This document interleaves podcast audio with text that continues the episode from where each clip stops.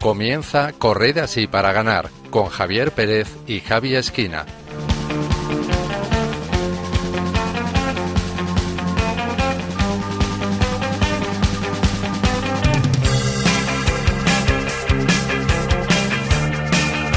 Buenas noches, queridos oyentes, y bienvenidos un mes más a Corred así para ganar, un programa de Radio María dedicado a la fe y el deporte.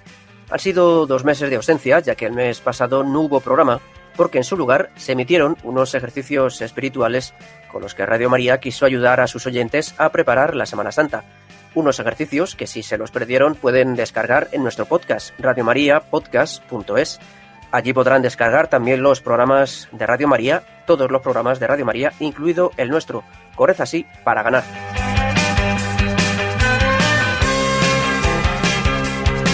Hoy es un programa muy especial para nosotros porque es nuestro programa número 50.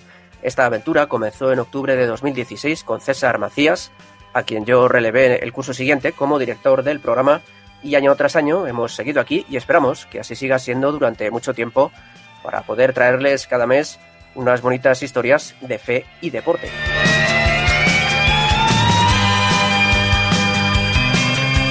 Estamos ya en mitad de la Pascua y esperamos que estén disfrutando de este tiempo que nos regala el Señor para celebrar su resurrección, para celebrar la victoria de la vida sobre la muerte, una victoria de la que todos podemos participar. También es primavera y eso siempre ayuda a celebrar cualquier festividad, aunque este año, debido a las limitaciones sanitarias impuestas por la pandemia, no nos permita disfrutar del buen tiempo como nos gustaría. Tenemos que seguir rezando por el fin de esta enfermedad que sigue llevándose por delante la vida de miles de personas cada día en todo el mundo y también en España. Hay que pedirle al Señor que se agilice el proceso de vacunación y sobre todo que los países ricos no nos olvidemos de los pobres y la vacuna y la cura para la COVID-19 llegue a todas las personas sea cual sea su poder adquisitivo y el nivel de riqueza de su país. Así lo han pedido el Papa Francisco y muchos obispos a lo largo de estas semanas y meses. A ver si los gobernantes lo hacen posible y nosotros se lo pedimos al Señor.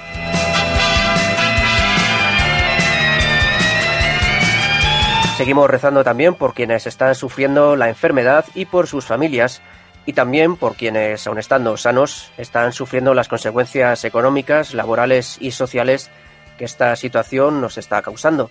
Y pedimos también por los sanitarios, la policía, los transportistas, voluntarios y por todos aquellos que de una u otra forma están contribuyendo a luchar contra la enfermedad y sus consecuencias. Nosotros intentaremos aportar nuestro granito de arena a la causa de ayudar a los demás con un nuevo programa, para el cual hoy tenemos a nuestro equipo habitual. Saludo en primer lugar a Gema Saez. Buenas noches, Gema. Hola Javi, ¿qué tal? Buenas noches. ¿Cómo estás llevando la Pascua y la primavera? Pues mira, la verdad es que bastante bien. La Semana Santa se nos dio muy bien, cogimos fuerzas y nada, pues ahora disfrutando en familia y sobre todo pues del buen tiempo y, ojalá, ¿no? De las buenas noticias con el con el COVID. Saludo también a Marta Troyano. Buenas noches, Marta. Hola, muy buenas noches, Javi. Buenas noches a los compañeros y muy buenas noches también para todos nuestros oyentes. Bueno, ¿qué tal la Pascua y la primavera? ¿Estás teniendo mucha alergia? Bueno, pues gracias a Dios la alergia no. O sea que por esa parte muy bien. Y la Pascua también muy bien. La verdad que la comencé con, muchísima alegría. Además tuve el gran regalo de, poder retransmitir aquí en, la radio la vigilia pascual del Papa y pues la verdad que muy muy contenta. Además, mm, por la gracia del Señor estoy pudiendo ir a misa todos los días. Así que la Pascua intensa y bien. O sea que fenomenal. Saludo también a Javi Esquina, encargados de las labores de producción. Buenas noches, Javi. Hola, buenas noches, Javi, compañeros del programa y a la familia de Radio María. Como decía al principio, hoy es un programa especial para nosotros porque es el número 50 y bueno, queremos en primer lugar saludar a César Macías, que fue el primer director de este programa. Y bueno, Javi, para ti es un muy especial, te felicitamos también porque tú eres el más veterano, el que lleva eh, con este programa desde el primero, ¿verdad? Pues sí, sí, el proyecto que al principio fue eh, César Macías con Paloma Niño, que desde aquí le damos un fuerte saludo, un fuerte abrazo y un gran saludo. Y bueno, también comentar de que recordar que también teníamos a Glycis Carbonell que ahora está en 13. Bueno, ¿y qué tal estás viviendo la Pascua y la primavera?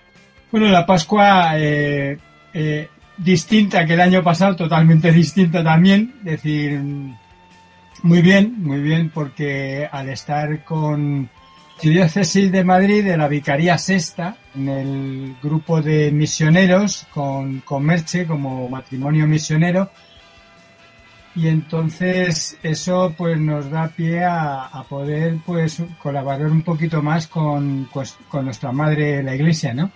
Y por último, les saluda un servidor, Javier Pérez. Ya sin más dilaciones, comenzamos.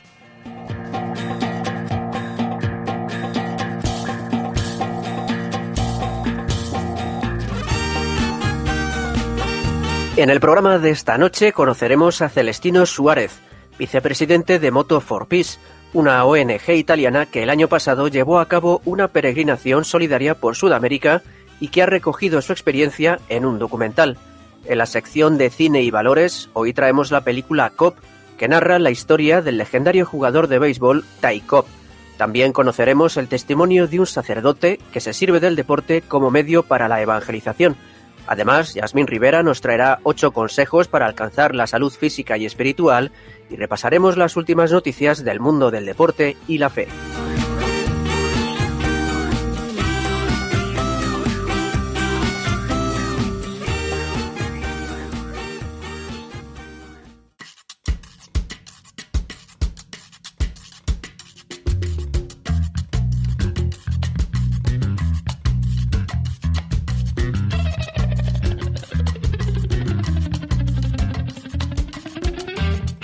Un sacerdote argentino recorre 150 kilómetros en bicicleta para llegar a su nuevo destino pastoral. El pasado mes de febrero, el padre Ángel Ciapino recorrió más de 150 kilómetros en bicicleta desde la localidad argentina de Coronel Moldés hasta La Carlota, a cuya parroquia Nuestra Señora de la Merced, el sacerdote ha sido enviado como vicario parroquial. El presbítero hizo este recorrido el miércoles de ceniza. Por ello, según explicó al diario Puntal, la idea era ofrecerle a Dios este sacrificio y mostrar su deseo de dejarlo todo. El padre Ciapino añadió que también quiso manifestar su confianza en la providencia y en los demás, y mostrar que siempre hay un hermano dispuesto a no dejar que te quedes en el camino. Tras llegar a su nuevo destino, el sacerdote fue presentado a los fieles de la comunidad parroquial durante la celebración de la Santa Misa.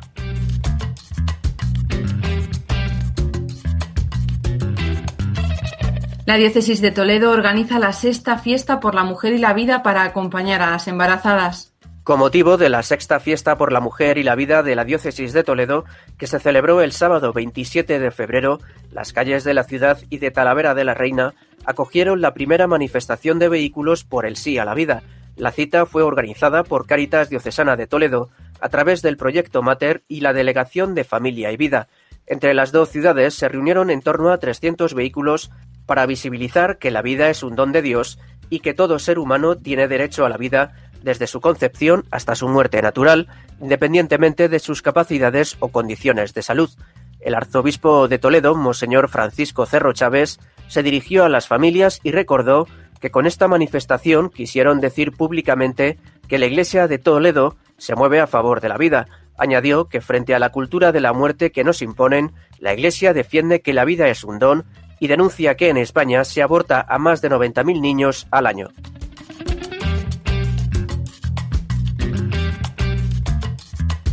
Dos colegios de Castellón organizan la carrera virtual solidaria Conectados con Burkina. Los colegios Virgen del Carmen de Villarreal y Honda, en Castellón, han lanzado la carrera virtual Conectados con Burkina.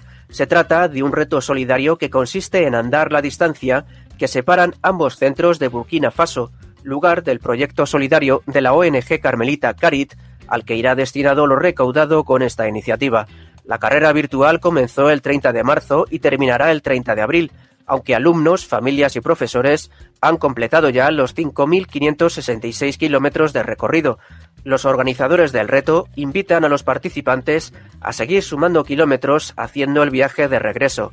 El objetivo del proyecto que la ONG Carit tiene en Burkina Faso es aumentar la cobertura educativa con la ampliación de la escuela Nuestra Señora del Carmen en Bobo Diolasó en su fase 4.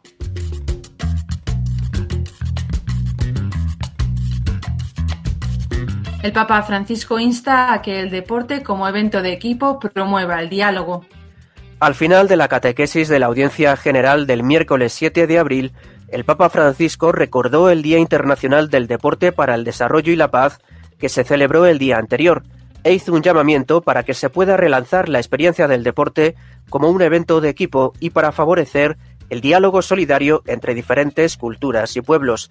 Además, el pensamiento del Santo Padre se dirigió a la Asociación Deportiva Atlética Vaticana. En esta perspectiva tengo el gusto de animar a la Atlética Vaticana a proseguir en el compromiso de difundir la cultura de la fraternidad en el ámbito deportivo, poniendo una especial atención a las personas más frágiles, haciéndose así testigos de paz. Atlética Vaticana fue creada en 2019 y es la primera asociación deportiva nacida y con sede en la Ciudad del Vaticano que es reconocida en el extranjero y que puede participar en todas las manifestaciones de atletismo nacionales e internacionales.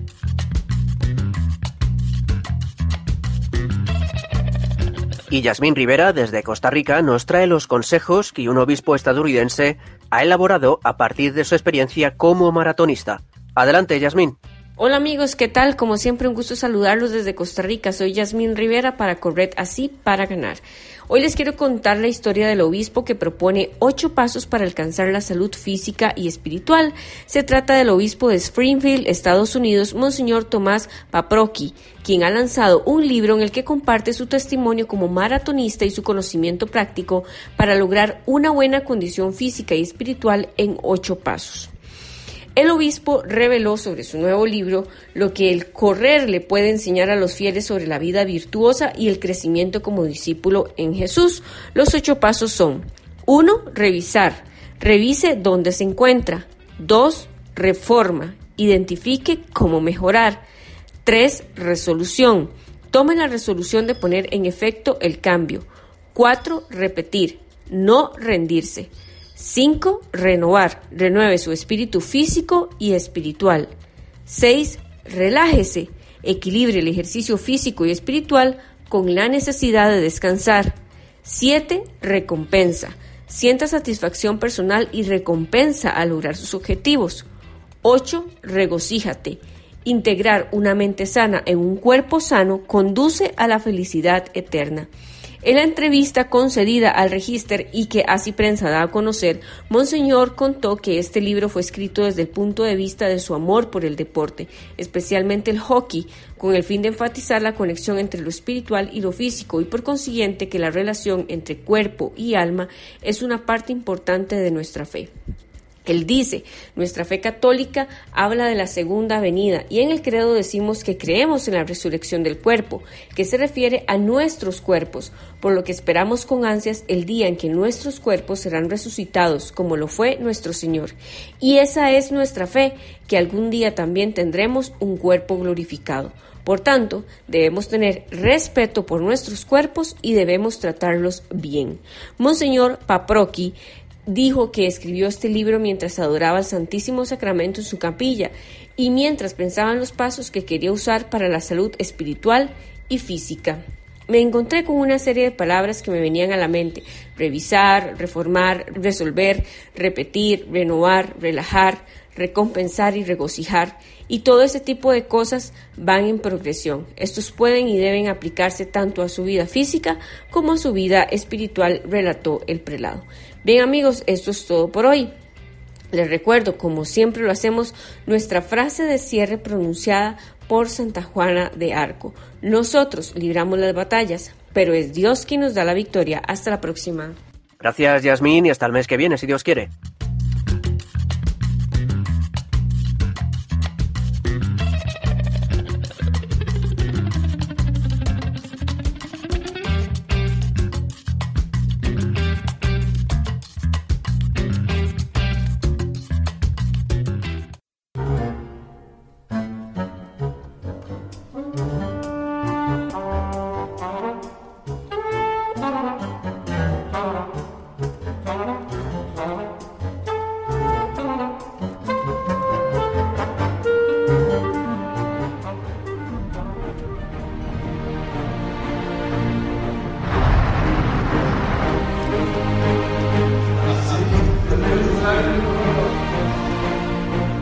Quello che chiede di più la gente in questo momento difficile è pace.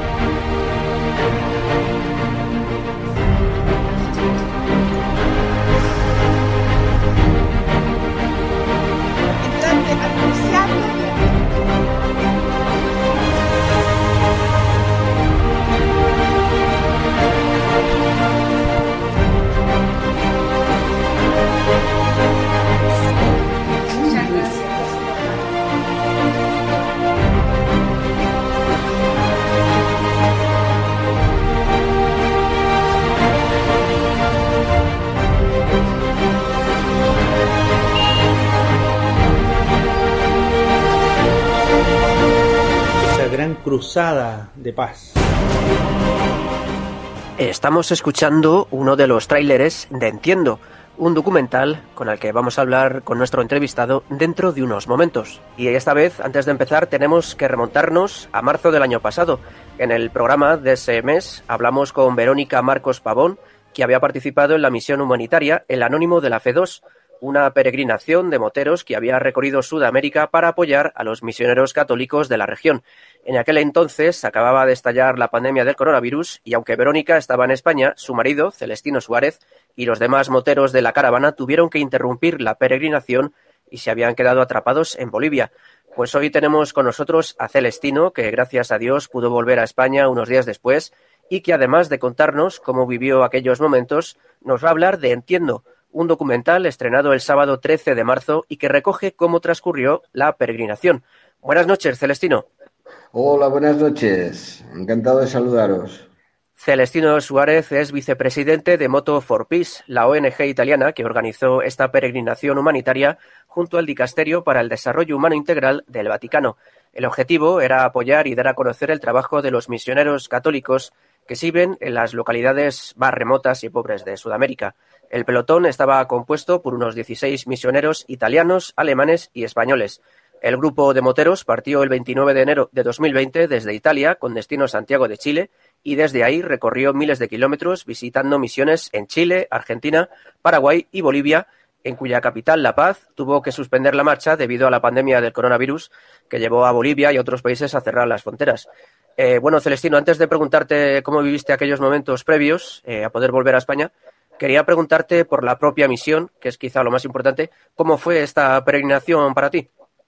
Pues la verdad que eh, el, nombre ya dice que dos, porque la organización tiene 20 años y ha recorrido prácticamente el mundo mm, eh, apoyando proyectos, pequeños proyectos, en los lugares más remotos. Y a lo largo de tantos años y del recorrido, eh, habíamos visto que en los lugares más remotos, donde no quiere llegar nadie, donde aparentemente están abandonados, eh, siempre encontrábamos un, misionero católico que estaba dando su ayuda y su vida por la fe para los otros. Entonces, eh, hace cuatro años decidimos que habíamos apoyado muchos proyectos de muchos tipos, de mucha índole, y decidimos hacer el Anónimos de la Fe 1. Nos pusimos en contacto, evidentemente, con el Vaticano para mostrar nuestro proyecto. Eh, recibimos su apoyo y hicimos el Anónimos de la Fe 1 por las misiones de la parte del sur de, de África, Mozambique, Sudáfrica, Botswana, diversos países. Eso fue el primero y el segundo fue el que llevamos a cabo este año pasado, por el que me preguntas, que fue Misión eh, Anónimos de la Fe 2 en Sudamérica. La verdad es que Sudamérica, el grupo ya había estado en el 2007 por primera vez también apoyando proyectos, pero esta vez fue totalmente diferente porque, como decía, ver a los misioneros eh, cómo dan su vida a cambio de nada. O sea, es algo increíble que te llega cuando hemos tenido un problema, nos han ayudado y ver en qué condiciones, con qué recursos consiguen hacer lo que, lo que están haciendo, eh, parece realmente eh, milagroso. O sea, hemos visto mm, proyectos de todo tipo, de toda índole, de lo más insospechado. Y aparte, de contribuir y ayudar en la medida de lo posible nosotros eh, en estos proyectos, el objetivo principal es dar imagen, dar voz a estas personas, a estos proyectos de, la Iglesia, para que la gente, porque muchas veces eh, en las bueno, muchas veces en las noticias esto no sale, no se ve y sin embargo es una gran labor de una, de una inmensidad indescriptible. Precisamente comentábamos en la introducción de la entrevista que se ha grabado un documental que se llama, el título completo es Entiendo, una cruzada de paz a lo largo de las rutas de América Latina, con el título en italiano. Es un documental que ha realizado la agencia italiana Doc Reporter y ha sido dirigido por Gabriele Orlini. Eh, quería preguntarte, Celestino, ¿cómo surgió la idea de hacer el documental? Quería saber si habíais trabajado ya antes con Dog Reporter o, bueno, ¿cómo surgió exactamente esta iniciativa? Sí, eh, a lo largo de, los años siempre hemos elaborado un reportaje eh, del viaje, de los proyectos, pero hasta que no dimos con, con Doc Reporter y Gabriele que entendió, entendió y a las mil maravillas el sentido que le queríamos dar, no hemos conseguido, dijéramos, hacer un, un reportaje de calidad. El, hecho está en que el, primero, el de Anónimos de la Fe en África, se ha transmitido por todas las televisiones comarcales y regionales de, de Italia y nuestra intención mm, se ha visto durante 24 horas para que lo pudiéramos apreciar, lo pudiéramos ver, pero el estreno, dijéramos, será la presentación el próximo mes de octubre en el Vaticano del reportaje y a partir de ahí mm, se tiene el compromiso con algunas televisiones para que se pueda emitir. Que esa es la labor, porque no solo, mm, como he dicho antes, nosotros hemos ayudado mm, de una forma muy pequeñita en la medida de nuestras posibilidades a los proyectos, pero la, labor principal del viaje era sensibilizar y dar a conocer. Todo el viaje ha sido manteniendo encuentros con autoridades y dando charlas de los proyectos de la labor que hacen los misioneros. Ahora, con este reportaje, lo que se pretende es dar esa imagen con una mayor difusión, de que se pueda ver y conjugándolo con, con, la otra pasión que tenemos, que es la de las motos y viajar en moto, que también tiene su sentido y su porqué, porque en determinados lugares del mundo que lleguen una especie de astronautas con los cascos en los equipos de moto y un grupo de motos llama la atención y consigue el efecto de preguntar, pero ¿qué hacen ustedes aquí? ¿Qué hacen? Y entonces eso da pie a explicar el motivo del viaje y la labor que se están realizando. Fíjate qué bonito. Yo he visto algunos tráileres de este documental, el tráiler oficial y algunos otros, y la verdad que me parece muy interesante, me llama mucho la atención y yo creo que va a ayudar mucho a dar a conocer esa realidad de los misioneros que a menudo están en los lugares más remotos y perdidos del planeta y que por desgracia hacen un labor muy importante pero muy desconocida, ¿verdad? Sí, sí, sí. Eh, podríamos estar horas hablando de las anécdotas increíbles increíbles que, hemos podido vivir y que una de las cosas, ahora mismo esto es la radio y no se puede ver, pero solo recordarlo se me acaba de poner la piel de gallina de todo el cuerpo. O sea, te puedo hablar de, detalles en, por ejemplo, en, en una zona de Chile que llegamos, que había un sacerdote que estaba al cuidado, no te puedo decir la cantidad, el número de niños en, una, en un albergue donde dormían, comían, en la parte ya del sur de Chile con un frío inmenso y con las condiciones meteorológicas, pues el estado en el que estaba mm, la casa. Un muy buen estado, pero aún les faltaban algunos cristales, las ventanas cerraban bien y con la pequeña ayuda que pudimos aportar, pues se pudo cerrar mm, para que no tuvieran eh, tanto frío durante el invierno. Lugares donde se da a través de la educación, pues por ejemplo la merienda en unos en un barrio pobre también de la zona de una zona al sur en La Pampa, Argentina, pero con la condición de que los niños se tienen que lavar primero las manos. Todos son pequeños detalles que en nuestra sociedad parecen puedan llegar a parecer tontos, pero es que nadie se ha preocupado o están dejados de, de, las más básicas costumbres. Entonces es una manera de que si no llegas con las manos limpias, si no te has lavado antes las manos, mm, no vas a tener la merienda. Los niños, es una infinidad de detalles realmente entrañables. Claro, cosas que aquí nos parecen obvias, hay otros lugares del mundo que por desgracia no, no, son tan obvias. Quería preguntarte este documental, que como decíamos se titula Entiendo, eh, ¿sabes si se publicará en español o se podrá adquirir o seguir de alguna forma por Internet? Sí, eh, en octubre hay el acto que coincidirá el acto de del 20 aniversario de Moto for Peace, eh, que se celebrará en una de las salas y en audiencia en el Vaticano, y evidentemente como el Vaticano ha apoyado, ha dado soporte a, este viaje, eh, se hará la presentación de, de, este documental y a partir de ahí buscaremos y promoveremos la difusión lo máximo posible. Estamos en contacto también con una cadena de televisión eh, aquí en España, mm, una cadena regional para que, mm, que trabajará con los otros capítulos y el de África en la traducción al castellano. Este documental de Entiendo ya se está haciendo la traducción al inglés y al castellano, por lo cual se podrá emitir buscaremos la forma y fórmula para que se emita en el máximo de cadenas y tenga la máxima visualización, que es lo que pretendemos y es el objetivo de, este proyecto. Y habrá, te puedo adelantar que si la pandemia lo permite, habrá un tercer Anónimos de la Fe el año que viene, que será en África. Y, este año, este año ah, coincidiendo con el jubileo, eh, en el mes de julio vamos a hacer eh, simplemente sin el proyecto va a ser hacer eh, llegar al julio, llegar el 25 de julio a Santiago desde Roma haciendo la vía franciscana, haciendo el camino franciscano del primer camino de peregrinaje que hubo desde Roma hasta Santiago. Bueno, pues te has adelantado a mi última pregunta, que era cuáles iban a ser los proyectos de futuro.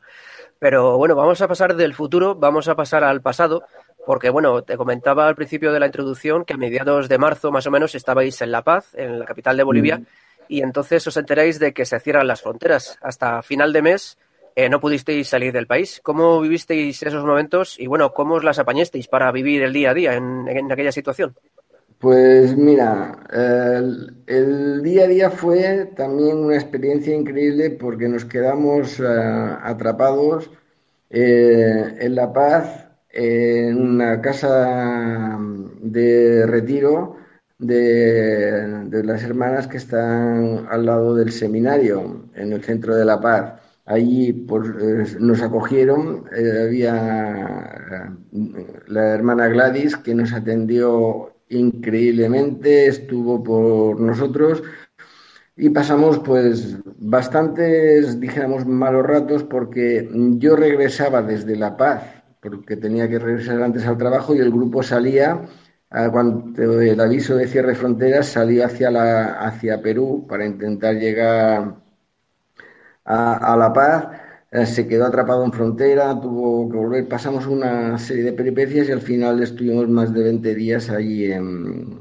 en La Paz. Y pues sin salir del seminario de la casa de retiro, eh, haciendo gestiones y el teléfono no parando, llamando a las embajadas, dio la, en mi caso, la casualidad de que para a mí, mm, para mí era muy difícil poder salir de La Paz, puesto que no era el único español en Bolivia, pero sí el único español en La Paz. Y los vuelos de repatriación salían desde Santa Cruz a través de la ayuda de, mucha gente desde Barcelona, desde Madrid, desde que a veces hablamos mal de las instituciones y no son las instituciones, sino son las personas. Yo tengo que dar gracias que tanto desde la persona encargada en el Ministerio de, Asuntos Exteriores en Madrid, desde el Ayuntamiento de Barcelona, la persona de Relaciones Institucionales, eh, mis superiores, eh, mujer, la embajada italiana, mm, apoyaron porque al final mm, eh, se consiguió, el gobierno italiano consiguió que el grupo de italianos pudiera salir en un vuelo de repatriación de ciudadanos franceses y belgas. Y a mí, eh, con la presión de tantísima gente que estuvo ayudando, y repito las gracias a todos ellos, se consiguió meterme en la lista de ciudadanos italianos que fueron repatriados por el gobierno francés hasta París. Fíjate qué carambola, ¿verdad? sí, sí.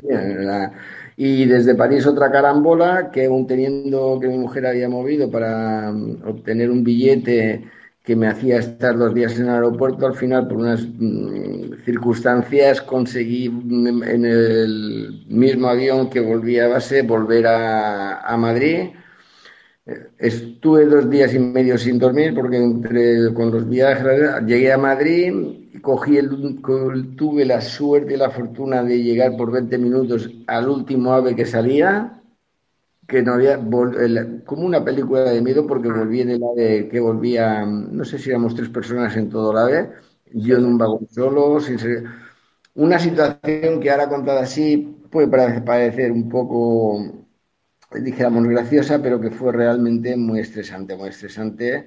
Pero gracias a Dios y por fortuna llegué bien, estoy bien y con ganas de, de seguir. Porque lo que sí te puedo decir, le puedo decir a los oyentes que se preguntan, bueno, ¿y tú por qué haces eso? ¿Y tú qué, por qué vas a ayudar?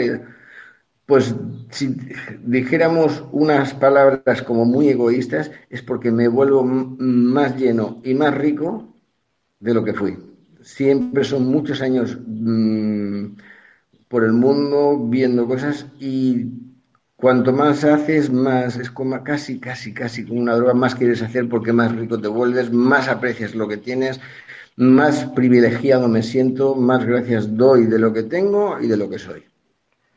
Pues la verdad es que se te nota en el hablar la pasión con la que cuentas todo esto para ir terminando, quería preguntarte, bueno, como has comentado, la, ONG Moto for Peace eh, cumple 20 años y durante este tiempo, pues bueno, habéis estado entre otros sitios en Kosovo, en China, en Tánger, en Siria y varias zonas de África.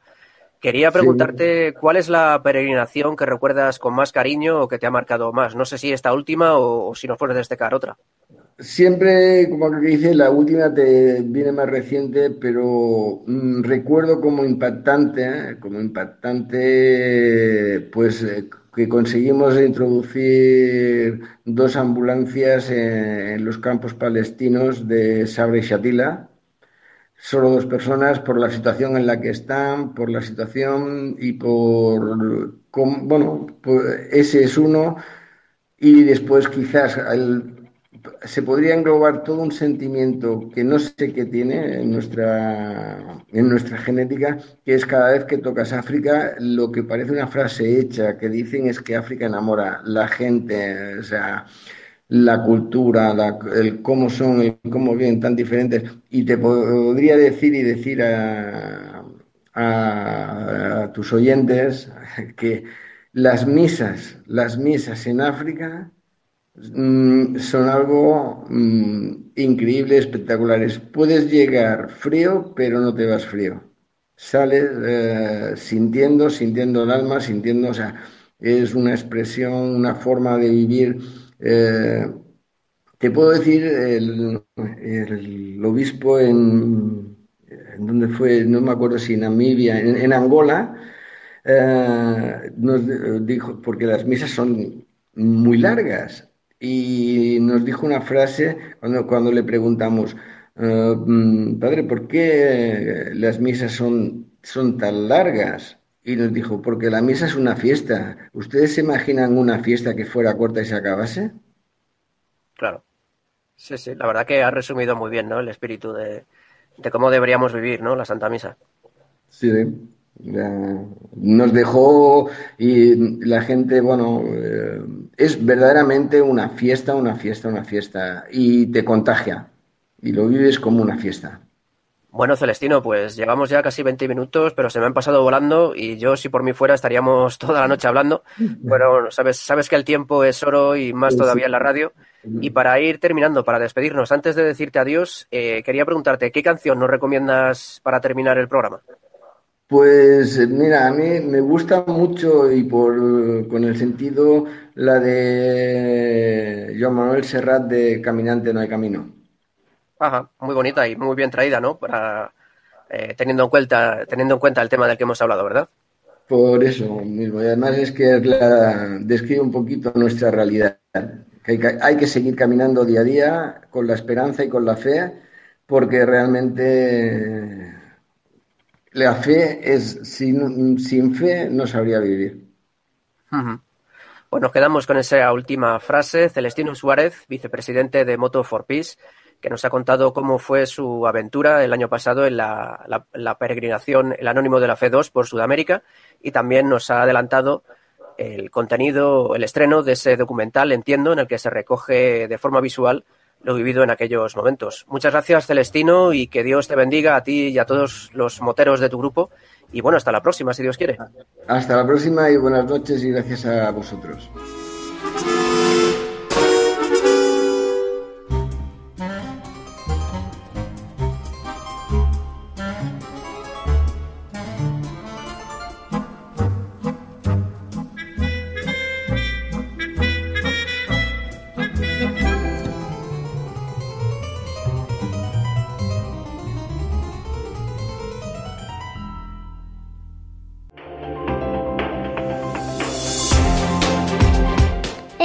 Escuchando Corren así para ganar.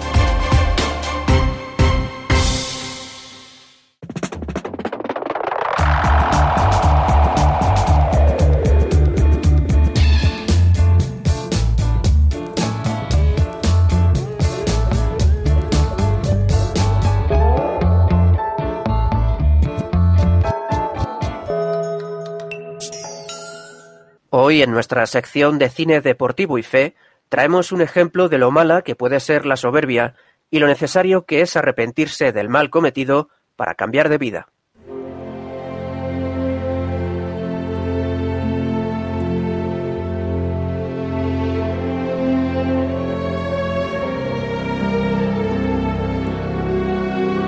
En este programa os traemos la película Cop del año 1994 dirigida por Ron Shelton y protagonizada por Tommy Lee Jones y Robert Gould. La película nos narra la historia del legendario jugador de béisbol Ty Cobb, ahora ya anciano, a través de los ojos del afamado periodista deportivo Al Stamp, al que Cobb contrata para escribir su autobiografía. No le haré daño. Venga, pase. Soy un gran admirador suyo. Gracias. Es usted un romántico incurable, con un éxito moderado, sin embargo. Oiga, soy el escritor deportivo mejor pagado de los Estados Unidos y no solo un éxito moderado. Por supuesto.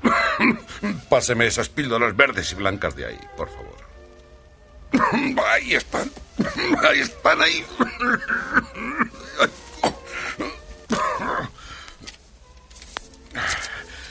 Esto es una invitación a una cena de homenaje en el Salón de la Fama del Béisbol en Cooperstown, Nueva York. ¿Va usted a llevarme allí? Sí. ¿Cuándo es? Dentro de unas semanas. Todos los grandes van a estar allí. El gran Mickey Cochran estará. Wahoo, Sam Crawford, Jimmy Fox, Rogers Horby, los Winners. Fíjese en mí, Al. Han contado mentira tras mentira sobre mí.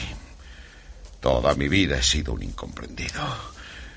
Usted es el afortunado escritor deportivo escogido para contar la verdadera historia de Taikov. Bien. ¿Cuál es la verdadera historia? Por eso está usted aquí. Hay dos clases de escritores en esta vida. Los que le dan vueltas a temas muy pequeñitos como usted y los que tienen un gran tema que les consume para siempre, como podría ser usted. Porque yo soy ese tema.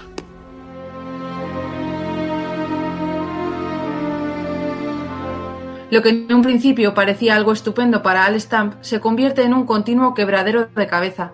La fama de malhumorado y difícil de tratar de la que gozaba Cobb no reflejaba ni una cuarta parte de su carácter.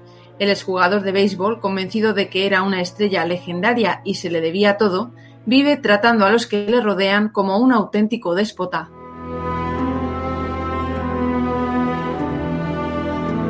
Incapaz de aceptar sus debilidades, que además se han acentuado con la vejez y las enfermedades que padece, se cree con potestad de hacer todo lo que se le antoja, considerando que los logros que había conseguido como jugador de béisbol le legitimaban para ello. Cobb es un lunático, engreído y peligroso personaje que tiene mucha visión de futuro, pero al que le da absolutamente igual todo el mundo. Vemos a este personaje y en él podemos reconocer la soberbia, la vanidad y el egoísmo.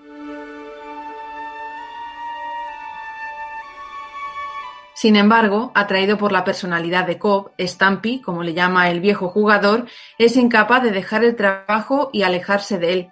Según dice Cobb, Stamp no va a estar más cerca de la grandeza en su vida, y aunque el periodista lo niega, no es capaz de abandonarlo, atrapado entre el asombroso éxito de Cobb como jugador de béisbol y su personalidad despreciable. Fui un tonto al pensar que el esplendor de Cobb era lo que necesitaba en aquel momento de mi vida. Ty era lo último que necesitaba. No era un incomprendido. Le comprendían perfectamente bien. Odiaba a los negros, odiaba a los judíos, odiaba a los católicos, odiaba todo lo que no fuese él mismo y su propia visión del mundo.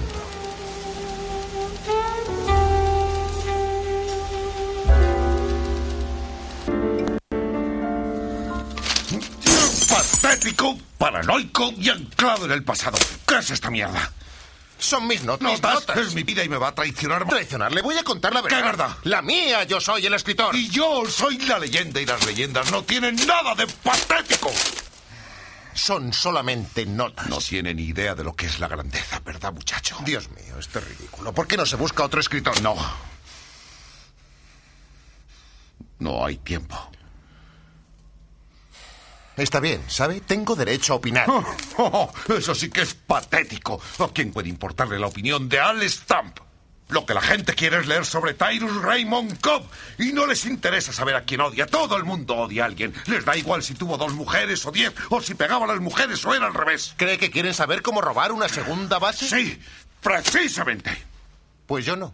Oh, ya entiendo. Es usted uno de esos que estudian psicología en la universidad. Quiere encontrar la pieza que falta del rompecabezas conocido como Cobb el malo piflado. ¿Se cree que va a ser el próximo Ernest Hemingway? No es usted más que un escritor mediocre en un mundo lleno de mediocridad. ¡Ah, Cobb! Entérese, soy mucho más que un escritor mediocre.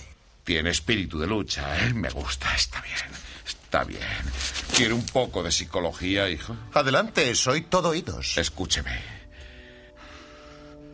Yo le voy a dar psicología.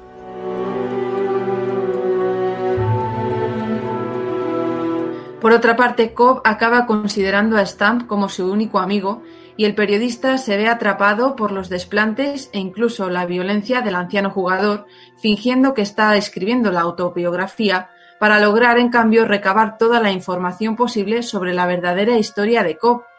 Esta situación hace que Stamp se considere a sí mismo casi peor que el exdeportista, ya que está siendo, según dice, lo único que no es Cobb, un mentiroso. Le dije que ya faltaba poco para la cena de homenaje del Salón de la Fama, aunque quedaban todavía varias semanas. Pero al menos esa noticia le hizo salir de la ciudad sin acabar en la cárcel o sin matar a alguien. Y mientras viajábamos en coche, Cobb, como siempre, era ajeno a todo el caos que dejaba a su paso. Y entonces apareció ese gordinflón de Babe Ruth en la liga y casi se carga el deporte del béisbol. Todos creíamos que saldría de la liga de tanto comer. Aguantó algunos ¿Qué años. aguantó? ¿Qué aguantó? Ah, venga ya, Tai. Ese hombre ha sido el mejor jugador después de usted de toda la historia. Por si no se acuerda, hizo 1700 carreras. Cualquiera puede hacer una carrera y si me disculpa, estoy trabajando. Perdón, Tai.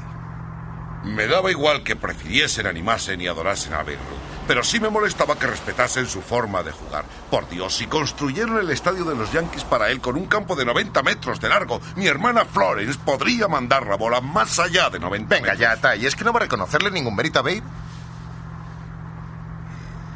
No corría mal para estar tan gordo.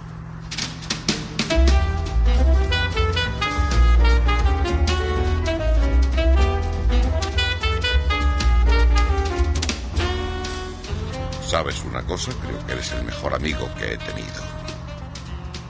Está de broma. Te lo juro, noto que puedo confiar en ti. Y siguió hablando.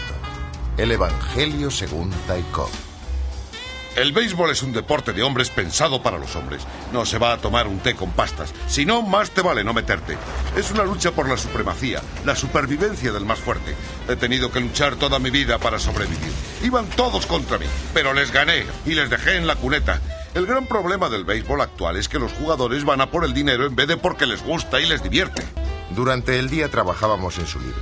Por la noche yo trabajaba en el mío. Bebía como una esponja, fumaba demasiado y al escribir dos versiones me estaba convirtiendo en algo que Cobb no era. Me estaba convirtiendo en un mentiroso. Esto es fabuloso. Maldita sea, Stampy es brillante. Eres un genio, Vaya, chico. gracias, señor.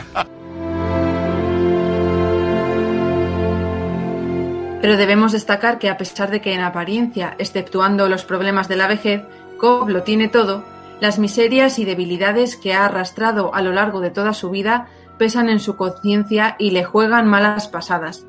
De aquí podemos resaltar que siempre experimentamos el arrepentimiento y la necesidad de ser perdonados, aunque como en la película, este arrepentimiento no lleve a un cambio de vida. Asimismo, destacamos que la misericordia es siempre necesaria, aunque la motivación de Stamp no sea esta, sino una mezcla de necesidad de grandeza, egoísmo y pena. Podemos concluir comentando que si Cobb hubiera vivido realmente bien los valores que ofrece el deporte, quizás su vida habría sido más fructífera, pero ya que solo le importaba ser considerado el mejor, despreciaba todo aquello que no tuviera que ver con la grandeza que él consideraba que tenía. Eso le llevó incluso a que sus propios hijos no quisieran verle. Un bate es un arma maravillosa, pero nunca hay que cogerlo por el final si quieres mantener el equilibrio y el control. Aprende los fundamentos. El deporte es ciencia. Batear es una actividad mental, un estudio de psicología, una observación de los detalles pequeños. Todo gran bateador tiene la teoría de que el pitcher tiene más miedo de él que él del pitcher. El bateador es el dueño de la base. El pitcher tiene que venir a ti. Si John McGray fuese joven, le hubiese matado. Me arrepiento de no haber ido a la universidad. Creo que tendría que haber sido médico.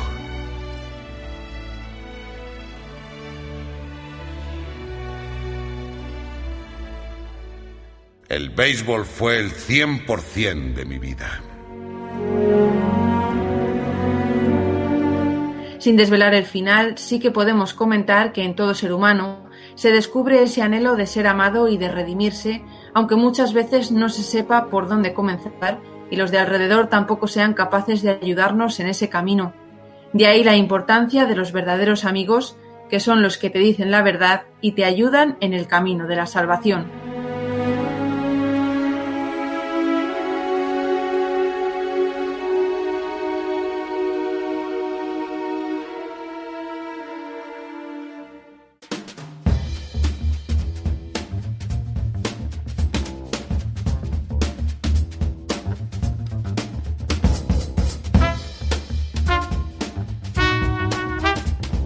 Mes pasado escuchamos algunos testimonios de cómo viven su fe algunos profesionales del deporte y hoy vamos a hacer lo contrario. Vamos a ver el testimonio de cómo vive el deporte un hombre de fe. Buenas noches, Gema. Hola Javi, ¿qué tal? Buenas noches. Bueno, cuéntanos que en el último programa hablamos de cómo vivían la fe algunos deportistas profesionales, pero parece que hoy tenemos el caso de una persona en concreto, pero que no es deportista profesional, ¿verdad? Pues sí, efectivamente. Eh, hoy en el programa vamos a hablar de un sacerdote y de, y de cómo vive y cómo evangeliza a través del deporte. Pues nada, Gema, cuéntanos un poco quién es y cómo es su vida sacerdotal y el deporte. Pues mira, claro que sí. Hoy eh, vamos a hablar del padre Stephen Gatberry, que además de sacerdote, pues bueno, como bien has comentado, eh, le gusta el mundo del deporte y en concreto es entrenador personal. Y mira, este sacerdote comentó que la actividad física en un gimnasio puede ser una manera simple pero efectiva de empezar una conversación profunda, ya que, eh, bueno, pues en ese ambiente se quitan los nervios, ¿no? Y, las dudas antes de empezar esa clase de conversaciones que muchas veces pues nos, nos cuesta entrar, entrar a veces de lleno, ¿no? Y bueno, por su experiencia de vida sacerdotal y sobre todo cómo la gente se abre en su dimensión espiritual, pues es el padre eh, indica que, que la práctica del deporte pues le ha dado a la gente muchas oportunidades para tocar temas de fe pues que antes eh, no lo habían hablado por sentirse a lo mejor demasiado intimidados como acercarse a una iglesia o a un sacerdote para, para hablarlo directamente, ¿no? O sea que yo creo que esto, pues lo que nos debe hacer plantearnos es sobre todo eh, la, la, gran labor evangelizadora que tenemos, pues todos aquellos que hacemos deporte, incluso cuando lo estamos practicando, ¿no? Que no solamente nos debemos centrar en la práctica, sino que quién sabe, también a lo mejor es un buen momento. Y mm, para que nos hagamos un poco la idea de cómo vive el padre Stephen, pues él hace aproximadamente entre una y dos horas eh, al día de ejercicio, ¿no? Pero bueno, intenta siempre en la medida de lo posible que eso no interfiera en su, en su ministerio. También dice que él casi nunca ve la televisión y que, pues bueno, sobre todo intenta encajar todo este tipo de, de actividades eh, poniendo como marco de referencia sus deberes y sus obligaciones como sacerdote, o sea que, que lo compatibiliza muy bien, ¿no?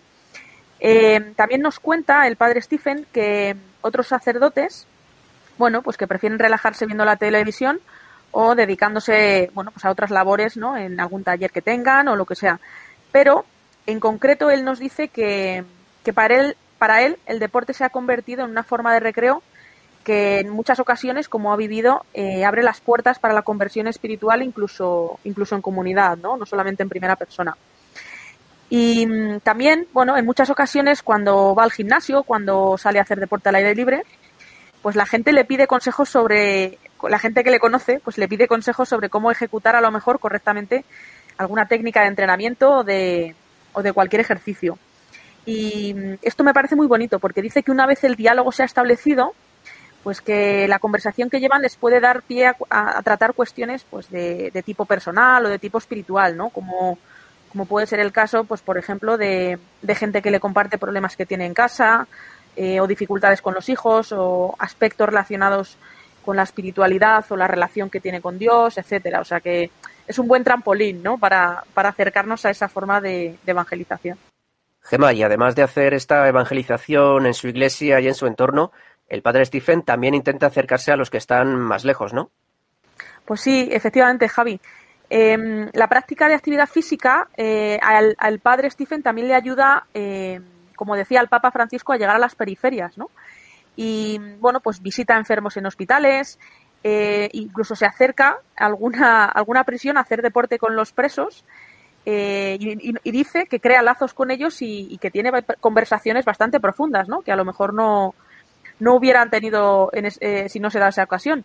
Entonces, tú imagínate lo que supone, eh, bueno, pues para el colectivo de gente que, está en la cárcel el poder encontrar a alguien ajeno, ¿no? Y que, y que pueda hablar de estas cuestiones, ¿no? Yo creo que, yo creo que es importante. Eh, el padre también comenta, pues que normalmente eh, están todo el tiempo hablando sobre problemas y dificultades en la vida y que incluso no solo les, les gusta a los propios presos, sino que a los guardias también les encanta, ¿no? Porque pues han visto que esto también cambia la actitud de, los internos que están y que, y que les viene bien. Y bueno, Javi, yo creo que ahora eh, es buen momento de dar visibilidad pues a, a, todas esas personas que a través del deporte pues acercan el evangelio a los demás o incluso les ayudan en su vida de fe y, y yo creo que no solo nosotros, en este caso los laicos, sino, bueno, pues ¿por qué no eh, sacerdotes o personas consagradas, ¿no? Como, como tenemos aquí este ejemplo.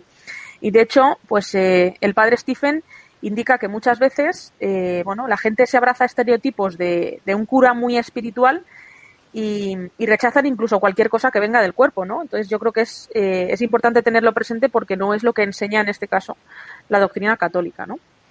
Y bueno, pues según el padre, eh, la disciplina en el deporte y el ejercicio físico pues tiene una correlación con la vida espiritual muy directa, ¿no? Porque bueno, pues las virtudes que se desarrollan mediante la, la disciplina física pues también, también tocan a la persona.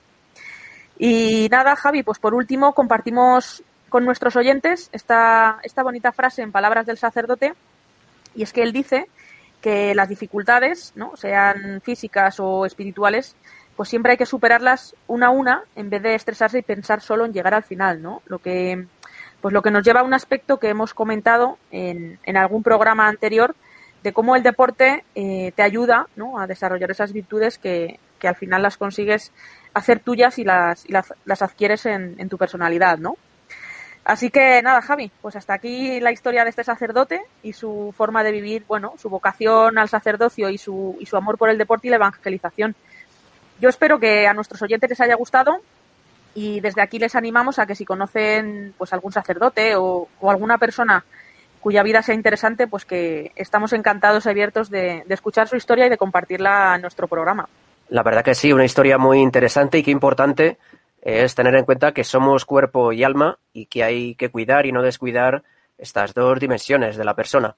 Pues hemos escuchado la historia del padre Stephen Gatberry gracias a Gema. Muchas gracias, Gema. Pues sí, nada, gracias a, vosotros, a nuestros oyentes y nada, pues a evangelizar cada uno desde su faceta y los que nos gusta el deporte, pues ya sabemos que tenemos ahí una buena herramienta.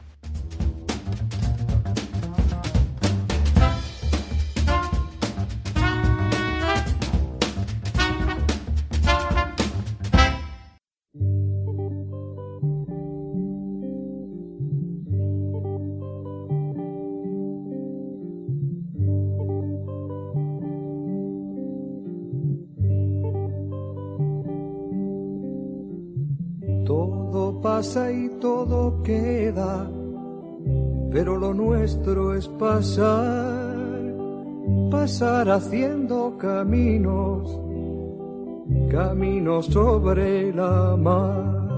Nunca perseguí la gloria. Estamos escuchando la canción Cantares, un poema original de Antonio Machado musicalizado por Joan Manuel Serrat. Se trata de un tema que nos ha recomendado Celestino Suárez, vicepresidente de Moto for Peace, quien nos ha contado cómo fue su peregrinación en moto por Sudamérica el año pasado. También hemos visto con la película COP las consecuencias de no mantener los pies en el suelo ante el éxito. También hemos conocido el testimonio de un sacerdote que utiliza el deporte como medio de evangelización. Y como siempre, Yasmín Rivera nos ha traído una bonita historia vinculada con la actividad deportiva y hemos repasado las noticias más destacadas del mundo de la fe y el deporte. Para ello hemos contado con la compañía y el trabajo de Gema Sáez, Marta Troyano y Javi Esquina. Buenas noches, Gema. Pues nada, Javi, buenas noches y buenas noches a nuestros oyentes que les esperamos, eh, si Dios quiere, en el próximo programa. Y bueno, pues como hemos dicho, si saben la historia de alguna otra persona o sacerdote o, cualquiera que nos pueda interesar para compartirla, pues que estamos encantados de recibirla. Pues sí, les animamos a ello. Pueden hacerlo a través, por ejemplo, de nuestro correo electrónico, corred así para ganar, arroba radiomaria.es. Buenas noches, Marta. Bueno, pues muy buenas noches, Javi. Muy buenas noches a nuestros compañeros, a Gema, a Javi y también para todos nuestros oyentes. Espero que hayan disfrutado del programa, aunque la película que les hemos ofrecido hoy no haya sido muy agradable. y les emplazamos al próximo a ver si les traemos alguna un poco más animada. Despedimos también a Javi Esquina. Buenas noches, Javi, y hasta el próximo programa, si Dios quiere. Buenas noches, compañero. Buenas noches, compañeros del programa. Y buenas noches a la familia de Radio María. Y realmente eh, vamos a por 50 más. Pues ojalá, ojalá, que lleguemos a los 100. Camino al andar golpe a golpe. Les recordamos que pueden contactar con nosotros para lo que deseen a través del correo en la dirección correzasí para ganar arroba radiomaria.es. También pueden escribirnos a través de correo postal a Paseo de Lanceros número 2, primera planta, 28024 de Madrid, a la atención del programa. Y a través de las redes sociales, en nuestra cuenta de Twitter, arroba corred para ganar, y el mismo nombre en Facebook. Además, si quieren escuchar este y programas anteriores, pueden hacerlo desde el podcast de Radio María, radiomariapodcast.es. Nos despedimos hasta el 25 de mayo, cuarto martes de mes, de vuelta ya al tiempo ordinario y muy cerca ya del verano. Que el Señor los proteja y acompañe durante este tiempo. Reciban un fuerte abrazo de quien les habla, Javier Pérez, y de todo el equipo que formamos Corred así para ganar. Que Dios los bendiga. Caminante no hay camino, se hace camino al andar, golpe a golpe, verso a verso, golpe a golpe, verso a verso, golpe a golpe, verso a verso. soul.